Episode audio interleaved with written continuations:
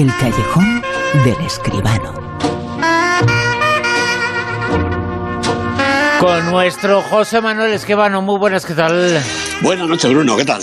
Bueno, eh, también se ha perdido, se ha ido, se nos ha marchado una de las grandes eh, figuras de la historia de la realización en nuestro país. Se habla mucho de la aportación de Chicho Bañez Serrador al mundo de la televisión, que lo fue, por supuesto, pero también la hay al mundo del cine. De hecho, recientemente ganó el Goya de Honor eh, por todo su trabajo, pero también por sus películas. Sí, hombre, yo creo que ese homenaje, el, Goya de Honor, fue completamente merecido. ¿Quién mejor que Chicho Ibáñez Serrador?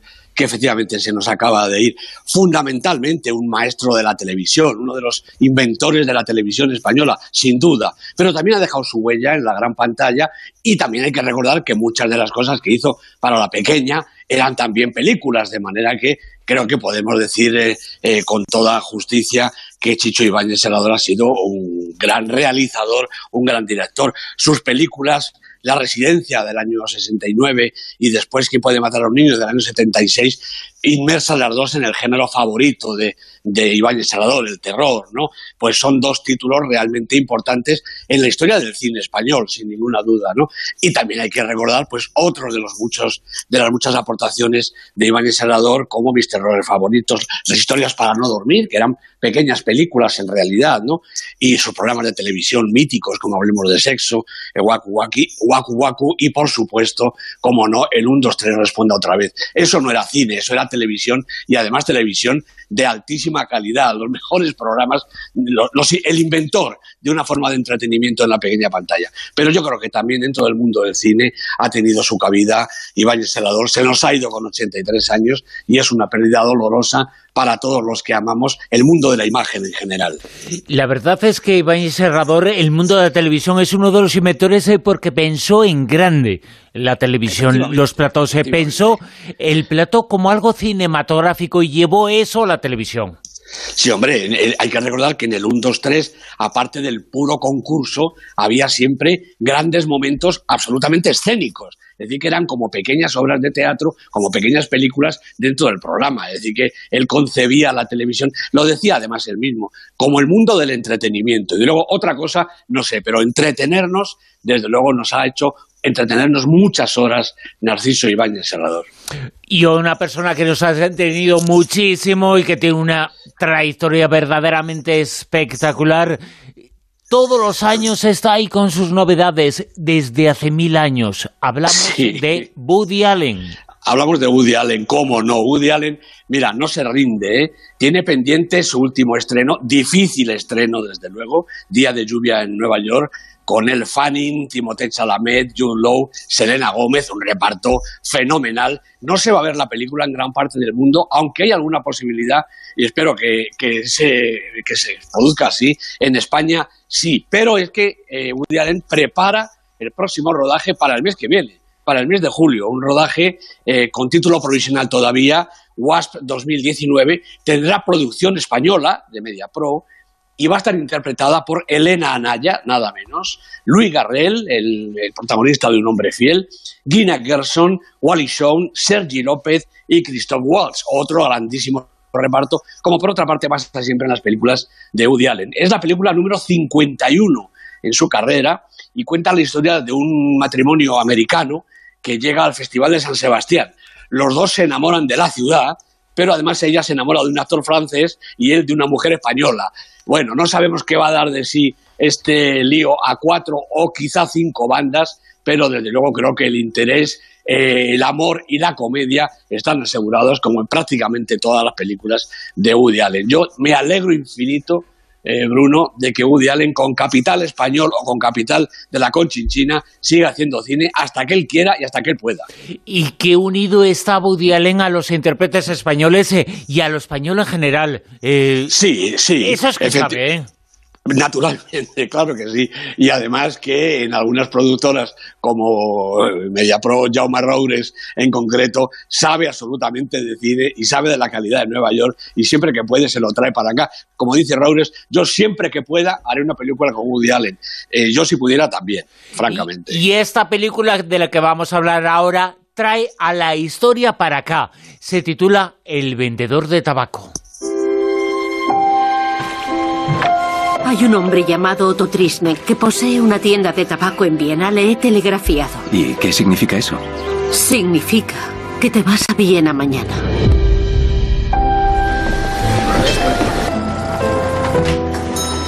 Hola, Franz. Estos son habanos de verdad. Un vendedor de tabaco vende. Viena, Segunda Guerra Mundial. eh, un momento importantísimo en la historia que también aparece en esta película. Sí, sí, la- las vísperas auténticas de la Guerra Mundial. El vendedor de tabaco, la película de Nikolaus Leitner, producida por Dieter y Jakob Pochalko y Rafael eh, Zimmerman. El guion es del director de Nicolas Leitner junto con Klaus Richter y los protagonistas son Simón Morset, la actriz eh, rusa Elma Drogunova y el maravilloso Bruno Gantz. El director, Nikolaus eh, Leitner, es un realizador austriaco hasta ahora ha trabajado sobre todo, casi exclusivamente, para la televisión de su país, la televisión austríaca. Y esta historia que dirige para la pantalla grande, pues también es austríaca por los cuatro costados. Procede de una novela, una novela conocida de Robert Schattler, que está ambientada en la Viena ocupada por Hitler. La historia empieza en 1937, unos meses antes de la anexión de Austria a la Alemania nazi cuando el joven Franz, como acabamos de oír, es enviado por su madre a la capital para trabajar en el estanco de un antiguo amigo de, la madre, Otto Trisnik, un veterano de la guerra europea, un hombre mutilado, pero nunca vencido.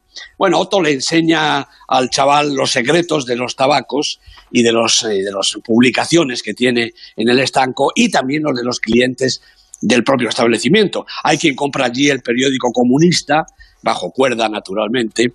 Hay señoras que buscan cigarrillos aromáticos, alguno prefiere ciertas revistas, llamémosle artísticas. Bueno, en fin, todo un mundo que traspasa las puertas del estanco y va abriendo los ojos del chico a la vida de la gran ciudad. Entre los asiduos de la tienda está nada menos que el doctor Sigmund Freud, el famoso neurólogo padre del psicoanálisis. Compra allí puros y lo que es más importante, despierta la curiosidad de Frank y se convierte en su segundo centro de interés. El segundo, porque el primero es Aneska, una joven de vida más bien incierta de la que se ha enamorado perdidamente. Así que la vida de nuestro protagonista transcurre entre sus horas en el estanco, sus correrías infructuosas, aunque quizá no todas, tras Aneska, las cartas que escribe a su madre y los ratos en los que, embobado, escucha a Freud. Siguiendo sus consejos, los consejos del maestro Frank, empieza a recoger por escrito sus numerosas y casi siempre terroríficas pesadillas. Y paralelamente, la pantalla nos deja ver también sus sueños despierto, sus deseos y sus inclinaciones, que a veces pueden ponerlo en grave peligro, sobre todo cuando la anexión de Austria se consuma y el nazismo, sus soldados, sus simpatizantes, sus policías, ocupan la ciudad e imponen su doctrina y su absoluta represión de la libertad. Y ese poder omnímodo se deja sentir en las gentes y en las calles y también llegará inevitablemente al estanco de Otto. Bueno, la formación televisiva de Nikolaus Leitner yo creo que le sienta bien a la narración que adquiere un tono conciso y de gran precisión cercano al documental. Nada sobra en la película que sigue las peripecias del joven Franz mientras madura a la vida y al amor y en segundo plano muestra los últimos meses de Freud en Viena, su ciudad, hasta que cercado por la policía nazi, que la verdad es que no actuó con más decisión por el enorme prestigio que ya atesoraba el ilustre psicoanalista, cuando él decide escapar a Londres con toda su familia. Sigmund Freud, magníficamente recreado en uno de sus últimos trabajos por el gran Bruno Ganz, está, como digo, en segundo plano, pero los autores del filme homenajean su figura incorporando de manera prominente elementos básicos del psicoanálisis, los sueños, la relación materno-filial, el amor y el sexo. Yo creo que es todo un acierto que no resta, sino que suma interés a una obra que retrata a unos personajes y el tiempo que vivieron, unos años convulsos previos a la gran tragedia que arrasó a millones de personas a través de medio mundo. El vendedor de tabaco, así se titula la película. El comentario, la crítica esta noche de José Manuel Esquivano. Vamos con el Super 10. La lista, la gran lista que sitúa en el puesto número 10 esta semana a... Pues, pues tenemos a un estreno, Rocketman, la película de Dexter Fletcher con Taron Egerton recreando la figura ya mítica de Elton John. Parte de la vida, los inicios de la carrera musical de Elton John están en la película con él, con Taron Egerton, está Bryce Dallas Howard, como digo, primera semana en el Super 10. Elton John, un músico de 10, un cantante de 10 en el puesto número 10 del Super 10. Eh, ¿Quién nos sitúa en el puesto número 9? En el 9 está nuestro amigo Keanu Reeves, el gran Keanu Reeves, junto con Ian McShane, protagonistas de John Wick capítulo 3, Parabellum, la película de Chad Stahelski, primera semana en la lista en el Super 10 y es película de la semana, porque es dentro de este puesto modesto, puesto 9, la que más ha subido. Y evidentemente es un puesto muy alto, es eh, una gran entrada, una gran taquilla, pero con todo lo que se ha invertido, eh, ¿se ha justificado la taquilla? Bueno, de momento hay quien la ha ganado en la taquilla, porque está este Aladdin que está verdaderamente imbatible. Pero John Wick se ha situado bien, no ha estado mal dentro de una semana en la que la taquilla ha respondido bastante bien al público.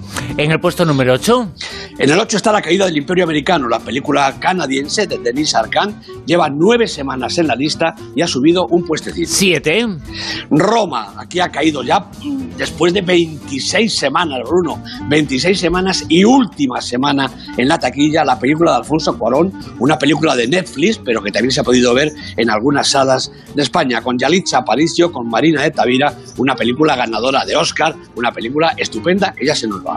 Roma de Alfonso Cuarón 26 semanas en la lista, está en el número 7 y va a ser porque se vaya de la pantalla. Por La última semana es en más de medio año ahí, eh, una de las grandes eh, triunfadoras de los últimos tiempos, ¿eh? En efecto, así es, de las grandes eh, películas de la temporada y de los grandes éxitos del Super 10, no cabe duda.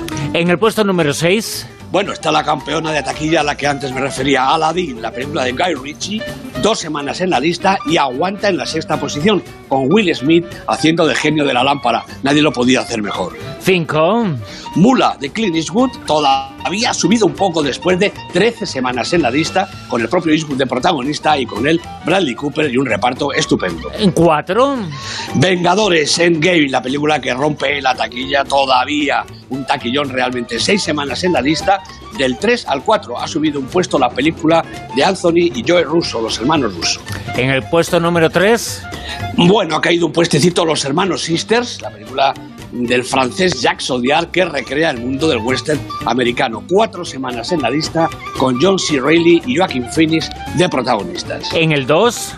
Bueno, sube todavía Bruno Cold War después de tres barbaridad, ¿eh? semanas. Sí, se ha aprovechado de la caída. Y te iba a preguntar, bueno, ¿ha desaparecido del Super no, Cold no. War? Pues no, Ni está hablar. en el puesto número 2, ¿eh? Está en el puesto 2 y además es por méritos propios, desde luego. Ha subido tres puestos en esta semana, como digo, aprovechando la caída de otras y lleva, como decía, 35 semanas en la lista. El director es Paweł Pawlikowski y es un verdadero artista. Es eh, la película número uno de todo el año en el Super 10, en, desde luego, Cold War, pero esta semana en el puesto número uno, otra película que también está en lo más alto de todo este año.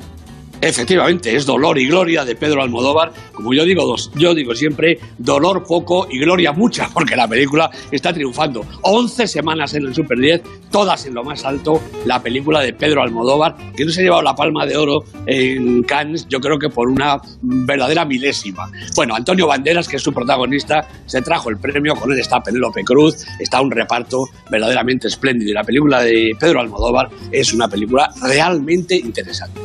En el puesto número uno, Dolor y Gloria de Pedro Almodóvar, 11 semanas en esa lista en el Super 10, eh, con José Manuel Esquivano, a quien escucharemos la próxima semana. Gracias. A ti, Bruno, un abrazo y mucha fuerza.